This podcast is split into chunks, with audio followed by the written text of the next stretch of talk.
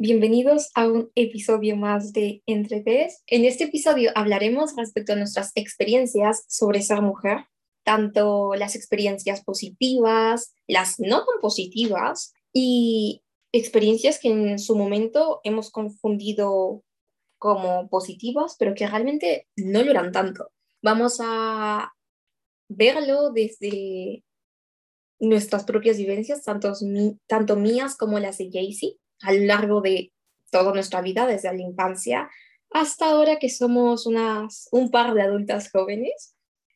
Y eso, esperamos que este episodio les guste mucho y a todas las oyentes femeninas nos gustaría muchísimo que nos dejen sus experiencias, qué cosas han coincidido con las nuestras y qué opinan al respecto. Bueno, para empezar este episodio que creo que es bastante, bastante más personal que los anteriores, vamos a empezar por hablar sobre la caballerosidad, que creo que antes de mm, empezar a contar experiencias, en mi opinión, que tal vez Lucía piense distinto, no creo que en sí sea algo malo. Eh, creo que ser gentil, ser acomedido, ser em, cordial con alguien está súper bien. Y creo que más que ser algo de género, debería ser algo que todos debamos eh, siempre hacer y tener esa amabilidad para todos. Em, por eso creo que no, no está para nada mal. Bueno, y ya yéndonos a experiencias que hemos tenido, em, no sé si a vez les, les ha pasado que siendo mujeres a mí me ha pasado varias veces mientras vivía en Lima, en el micro o en el metropolitano, que estaba lleno el micro y yo estaba parada junto a otros chicos, entre hombres y mujeres, señores, señoras. Y bueno, un asiento se liberaba y si había un chico a mi costado o ese chico estaba más cerca del asiento, me miraba a mí y me decía, siéntate tú. Y yo era como, me, me daba roche, la verdad era como, no, o sea, normal, los dos somos jóvenes, tenemos más o menos la misma resistencia y todos estamos cansados. Y para mí era, pues, siéntate tú porque, porque lo mereces igual que yo, y si tú estás más cerca, pues, normal. Y varias veces dije, no, no, siéntate tú. Y, y siento que ellos se podían como incomodar, incluso insistían, o, o este, yo como que ah, debido a la insistencia decía, ya, bueno, me voy a sentar.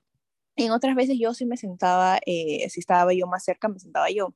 Em, pero también luego de esto me puse a pensar de que qué podría pasar por la cabeza de ellos, de que tal vez lo iban a juzgar por eh, no cederle el asiento a una mujer, eh, le iban a juzgar porque no tiene resistencia o porque no es suficientemente fuerte para quedarse parado un rato más.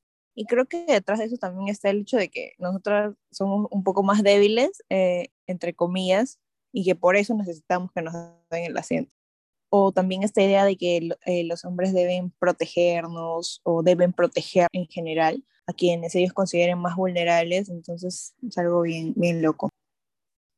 Claro, creo que a muchos nos ha, a muchas nos ha pasado este tipo de situaciones en las que nos han cedido el asiento o en las que, no sé, vamos a salir con alguien o salimos con un grupo de amigos y es como de, oye, no, yo pago y puede ser un rato incómodo para ambas personas, pero se tiene mucho esto de, es el hombre quien debe ser más resistente, entonces es el que te debe dar el asiento.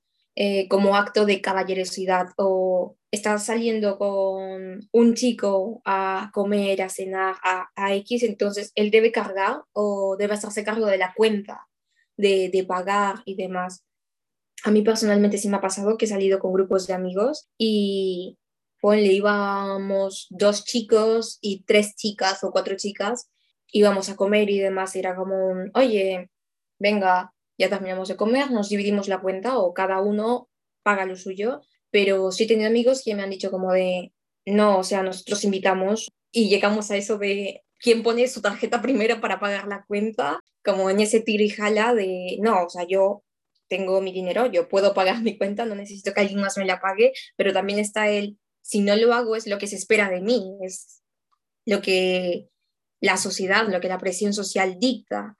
Entonces, si bien creo que se puede encontrar un punto neutro. En el caso de mis amigos sí me ha pasado eso y que hemos tenido como de esto que el mesero no sabe a quién recibirle la tarjeta y también, o sea, no solamente nos ponemos incómodos nosotros, sino que también podemos generarle incomodidad, no sé, un poco de... Eh, quizá un rato no tan agradable a la persona que nos está atendiendo.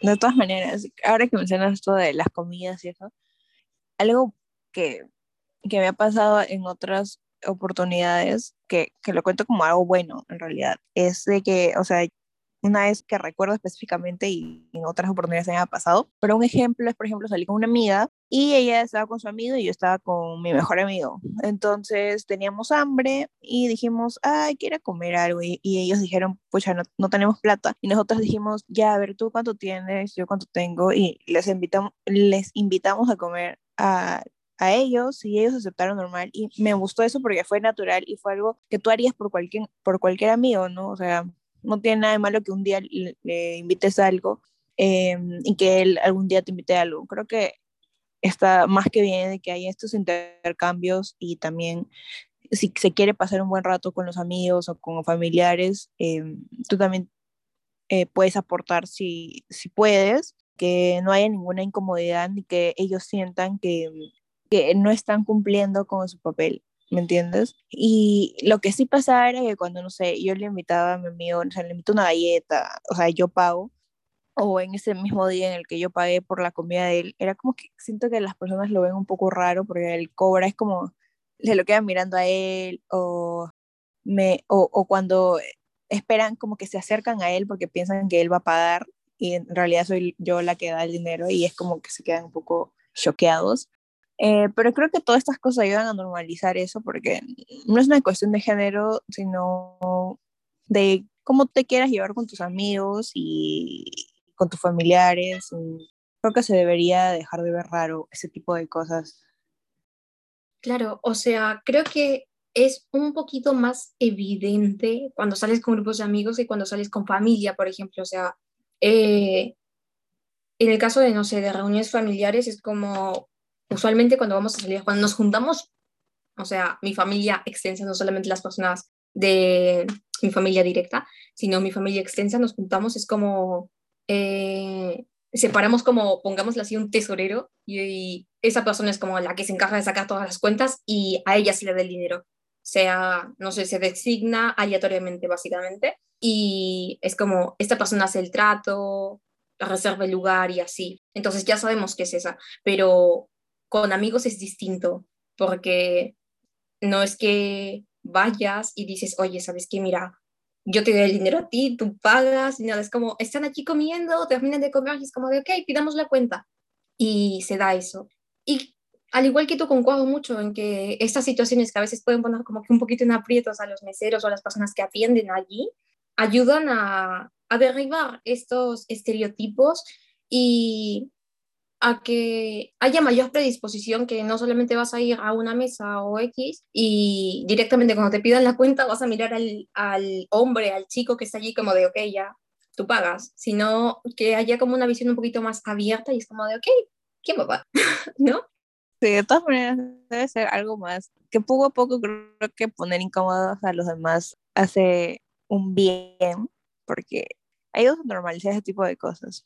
Eh, eh, también otra cuestión ligada a estos estereotipos y las salidas con amigos y demás es que no sé si a ti te ha pasado, pero a mí sí me ha pasado varias veces, que a veces salgo con, con amigos y ponle ellos son pareja y yo salgo con un amigo más, entonces somos como que cuatro o así, y se esperan como que seamos pareja, ¿no? O sea, como ya hay una pareja allí, los otros que vamos acompañantes o que somos parte del grupo también tenemos que ser pareja. Y se esperan como ese trato de, de pareja o hacen comentarios como si estas dos personas fuesen novios o... Y eso, un día salí a comer con unos amigos por el Día de la Amistad, 14 de febrero, y bueno, que es el amor y la amistad.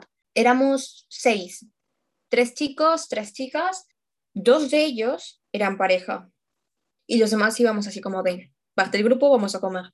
Y recuerdo que nos separamos porque yo me había dejado mi bolso en el carro de uno de ellos, entonces fui con el dueño del auto a recoger mi bolso y mientras regresábamos, o sea, se nos acercaron de los tipos estos que venden como rosas y flores y, nos, y le decían ahí como de, pero anda, cómprale flores a tu novia, o sea, es el día de, del amor, de, de, los enamorados, ¿por qué no le compras flores? Y era, yo estaba súper incómoda, como de, no, no somos pareja, no somos nada, somos amigos. Y él estaba como de, por favor, disculpa, permiso, más incómodo que yo aún. Y creo que esas cosas pasan muchísimo, que esto de la amistad entre hombres y mujeres también se suele asociar directamente a que tienen que ser pareja, cuando no necesariamente, o sea, pueden ser simples amigos. Sí, una anécdota muy parecida a la tuya eh, también pasé con mi mejor amigo justamente. Y es como que se le exigen a ellos que te compren una flor a ti, es como a él, están como que le dicen, cómprale, cómprale, cómprale, cómprale. Y uno le dice, y bueno, mientras esto pasaba, le insistía, nosotros le decimos, no, o sea, somos amigos. Y esto nos ha pasado un montón de veces un montón de veces. Y acá, en donde vivo, a veces venden rosas y sin que sea como que un día de, del amor o de la amistad o de la pareja o lo que sea, sino así por, porque venden rosas, o sea, venden rosas seguidos siempre, en los fines de semana, así. Entonces nos ha pasado un montón de veces y nos ha pasado desde que éramos chibolitos. Entonces, eh, a veces decíamos, no, somos hermanos o no sé, somos primos para que ya como que zafarnos de, de, la insistencia porque era bien incómodo y ya no sabíamos qué hacer eh, o ignorarlo. O sea, es como que te pone, te pone en una situación bien incómoda y supongo que es más incómodo para, para los hombres porque a ellos es a, a quienes se les insiste que, que compren, ¿no? ¿no? No, hagan eso, por favor. No pongan incómodos a la gente. Si la gente quiere comprar una rosita su pareja, se va a acercar, te va a ver ahí con las flores, te va a decir, toma, o puedes pasar diciendo, no sé, en general, rosas, flores, se venden rosas, se venden flores. No insistas solamente porque ves a un chico y una chica, no, no insistas, por fin. Entonces, desligando ya de esta parte que abarcamos lo de la caballerosidad o lo que se espera que los hombres hagan y cómo se espera que las mujeres actúen en determinadas situaciones, queremos también contar nuestras experiencias con el acoso callejero, incluso em, y tristemente cuando todavía éramos menores de edad. Veamos, o sea, creo que un gran número de mujeres hemos pasado por o hemos tenido que vivir algún tipo de experiencia de acoso y digo hemos tenido que vivir porque no ha sido algo que nosotras hemos elegido ni que haya sido voluntariamente ni que hayamos tenido la intención de, que, de vivir esa experiencia, mm, sino que básicamente hemos sido arrojadas a ella. Yo me acuerdo que cuando tenía eso de los 12 o 13 años, aún estaba en el colegio, recién había entrado a secundaria. Em, justo por esos años di como un estirón y crecí un poquito. Entonces, eh, utilizamos las faldas, de, las faldas de uniforme, o sea, mi uniforme era blusa, falda, medias hasta la rodilla. La falda también era como un poquito, la falda era a mitad de rodilla. Las medias eran pues las medias clásicas. Así. Y como 10 estirón, ay Dios, ese ruido. Ya. Y como 10 estirón, entonces el, la falda del uniforme me quedaba como un poquito, un así ligeramente por encima de, de la rodilla. Y bueno, mi cuerpo se había desarrollado un tanto y el uniforme, la blusa me quedaba un poco más ceñida. Entonces, como no me había dado cuenta de eso, ya que fue un estirón así como muy abrupto, fue casi mitad de año más o menos, poco más de mitad de año, ya nos acercábamos hacia hacia el último bimestre y como el uniforme me quedaba así, entonces mi mamá decidió que lo mejor sería mandarme a hacer un nuevo uniforme. Para esto, los uniformes se tardaban como una semana más o menos, un poquito más, un poquito menos, en hacerse porque no eran uniformes que ya estuviesen hechos, sino que eran uniformes que te mandaban a hacer a medida. Entonces tenía que ir, tenía que medirme, sacar mi talla y demás. Y hacerme el uniforme, o sea, hacerme una nueva falda y así. Pero como la, la blusa me quedaba también un poco ceñida, entonces me mandaron a hacer dos, dos juegos de, de falda y camisas. También me mandaron a hacer unos polos para el buzo. Entonces recuerdo que durante ese tiempo que estaba esperando a que llegue mi, mi nuevo uniforme, yo salía del colegio para ir a mi casa y demás, y notaba como miradas de tipos mucho mayores que yo, o sea, no solo es que fuesen tipos mayores que no, sino que eran adultos de más de 30 o 40 años.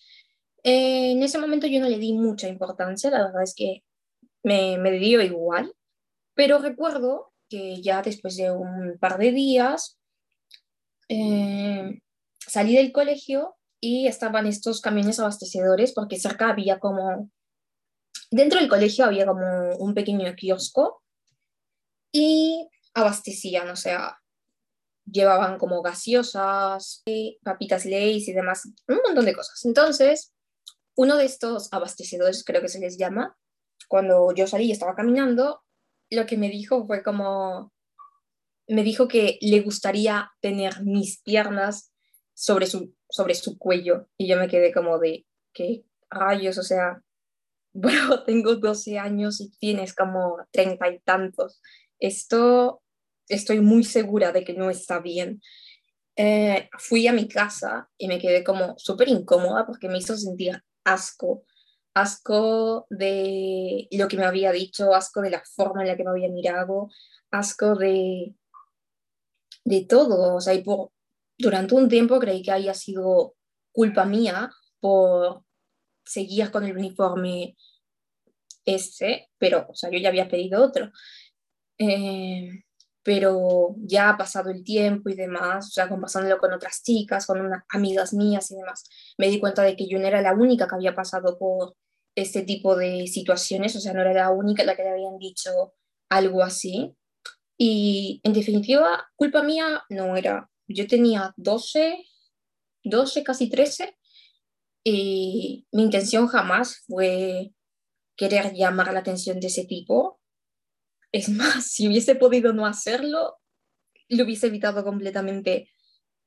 Jamás tuve la intención de que siquiera me viese.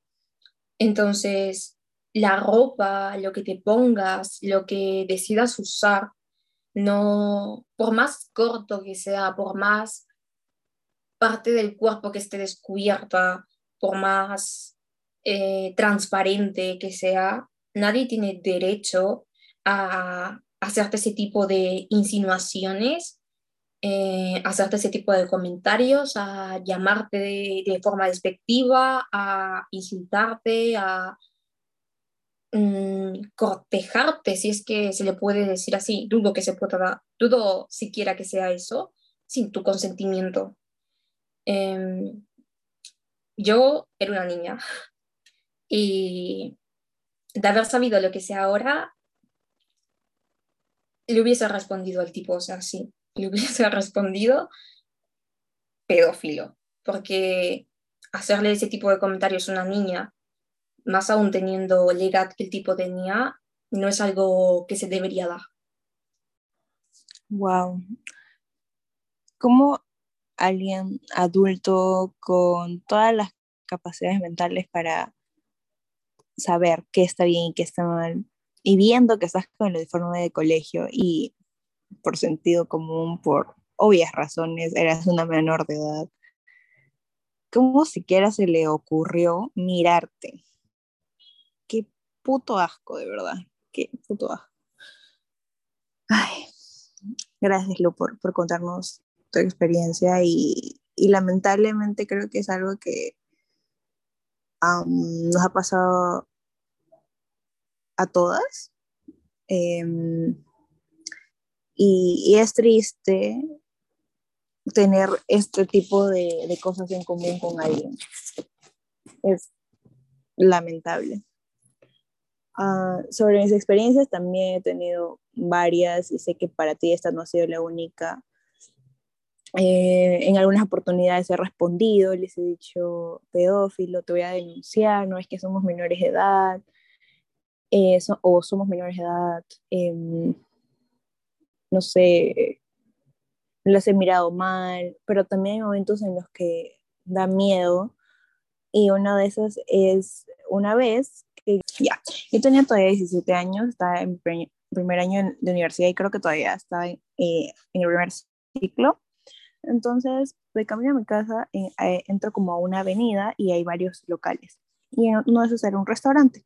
Y el restaurante tenía, ese, estaba el restaurante, luego seguía en la vereda y había este, autos estacionados. Entonces no había por otro lugar donde caminar. Y veo allí, habían varios hombres em, conversando y como algunos saliendo del restaurante. Entonces yo paso, ya con miedo de por sí, porque ver tantos hombres lamentablemente por las experiencias pasadas, uno como que le da miedo, pero no, no, tenía por otro lugar por donde pasar. Entonces paso por allí, uno de los tipos, que incluso era más pequeño que yo, eh, me mira y me dice, hola mi amor, ¿te vas a pasar así? Este, eres una ingrata, ¿por qué no me saludas? Mi amor, mi amor, y me mandaba besos y yo como que, o sea, me desesperé, decía, quería salir de allí, como que los demás hombres no, no, no abrían más este espacio y tuve que como que esquivarlos, esquivarlos y pasar de frente. Pero me da unas ganas de tirarlo eh, y, no sé, decirle algo o hacerle algo, pero también era el miedo por que habían más hombres allí que no estaban haciendo nada al respecto y, y tenían miedo de que lo, entre todos me hagan algo, me digan algo más, entonces solo pude salir de allí y cuando llegué a mi casa fue como, ¿qué acaba de pasar? Qué puto asco y ¿cómo le dices eso a alguien que, que no conoces, que no ni siquiera te ha mirado? Em, o sea, no hay justificación, ¿me entiendes? Y obviamente yo al explicar esto de, de, que no tenía por dónde pasar, no, no, no trato de justificar de o, decir que fue mi culpa por haber pasado por allí. No, sino trato solamente de explicar cómo era la escena para que más o menos eh, se imaginen eh, como que me sentía acorralada en ese momento. Entonces, entre esas he tenido otras experiencias también y mm, de ahí me ha pasado que he defendido amigas, o sea, les he gritado, eh, creo que cuando estás acompañada te da un poco más de valentía y de coraje de decir algo.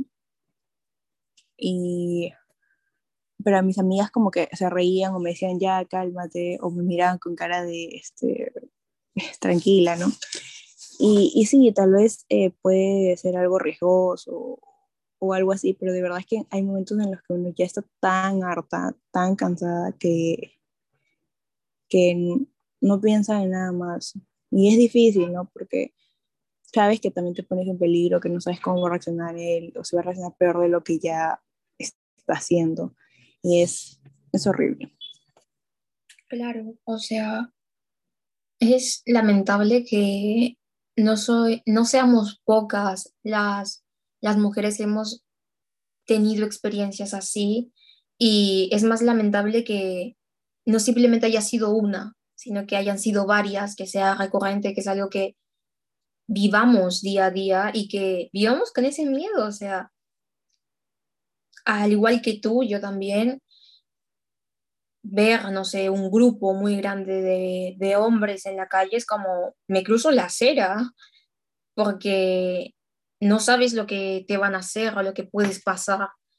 O sea, a algunos hombres les puede parecer tonto, ridículo, pero es porque vivimos experiencias distintas, porque ellos en su mayoría no tienen el temor de que por la forma en la que están vestidos, por la forma en la que hablan, por la forma en la que, o incluso ya, porque ya ni siquiera es una cuestión de la hora en la que sales, porque puedes ser acosada en cualquier parte, en el trabajo, cerca de tu casa, sin importar si llevas uniforme o si llevas un vestido, sin importar si eres, de, si eres una colegial o si eres una universitaria, no, les da igual.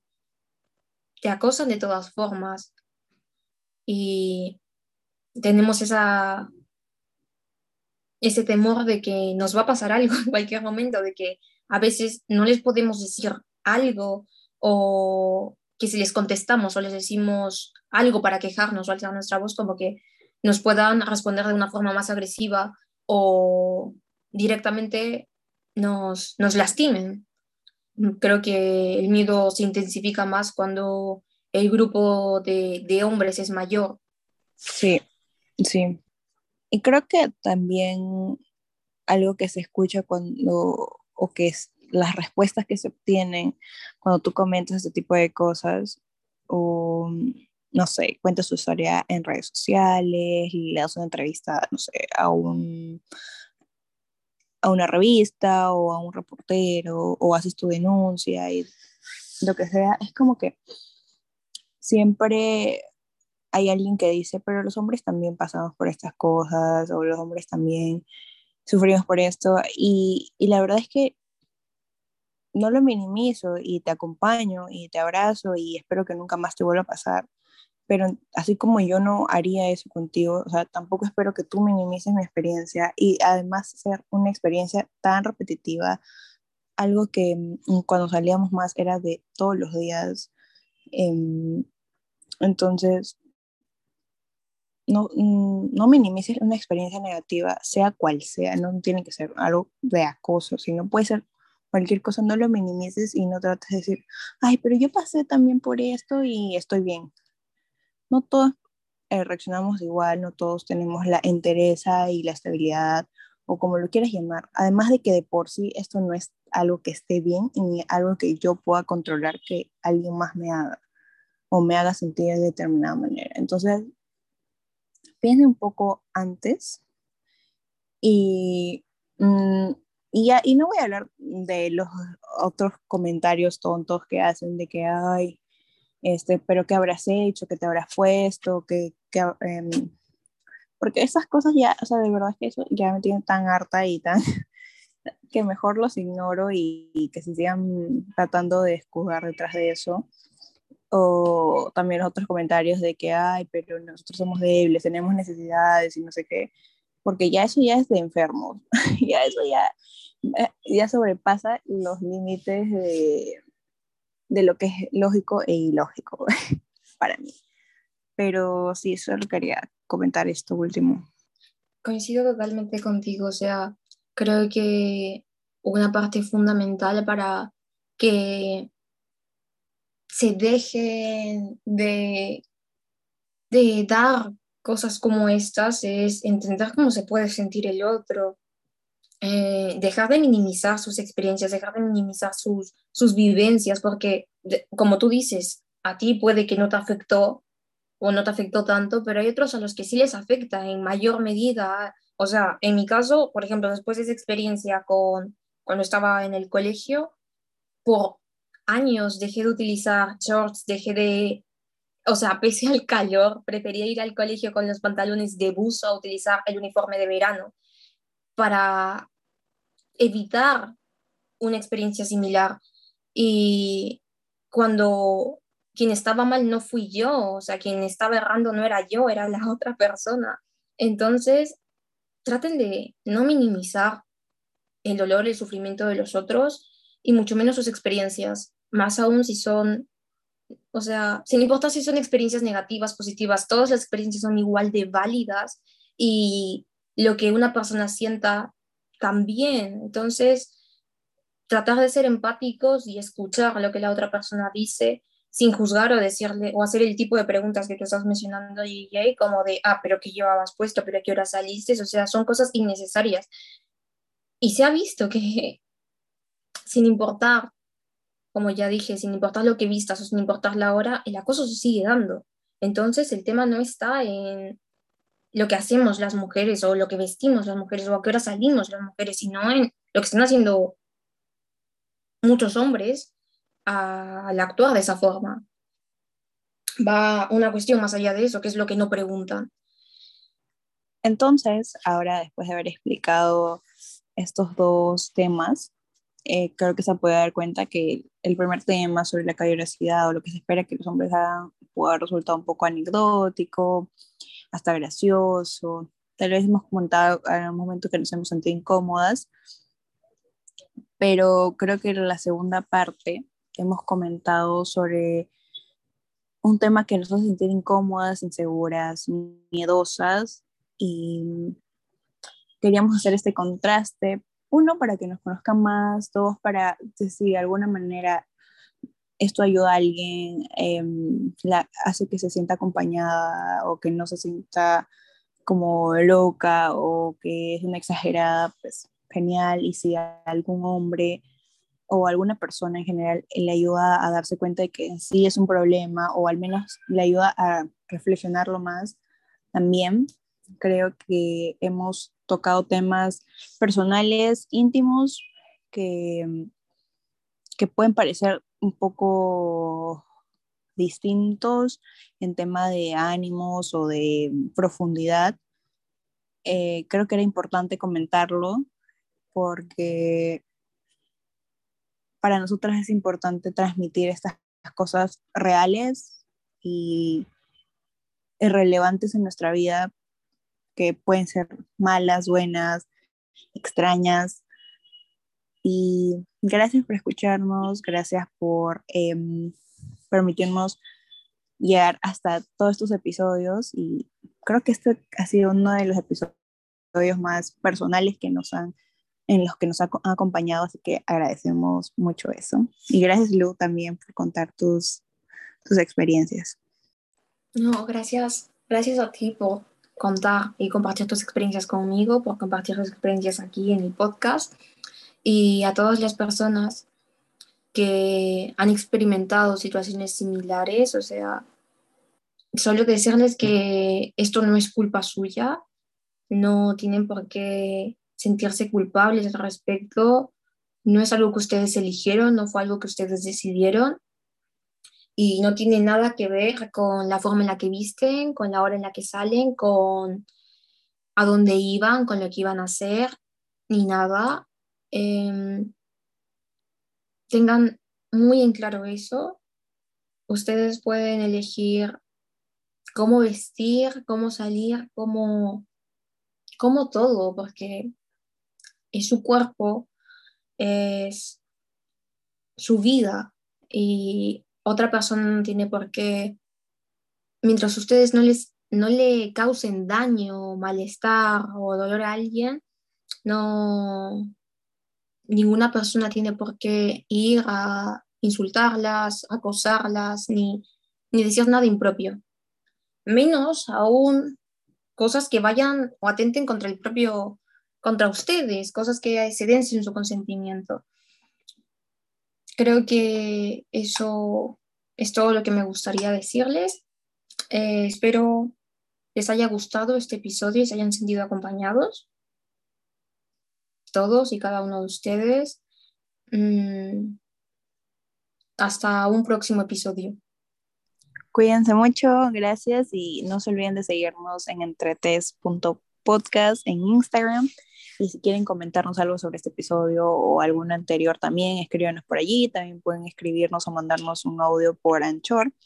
En nuestra página de Instagram hemos actualizado una cajita, eh, está en link y pueden encontrar eh, varios modos de contactarnos en el correo, en las plataformas en las que nos encontramos, etc. Y bueno, hasta un próximo episodio, un abrazo y prepare su tecito para el siguiente episodio.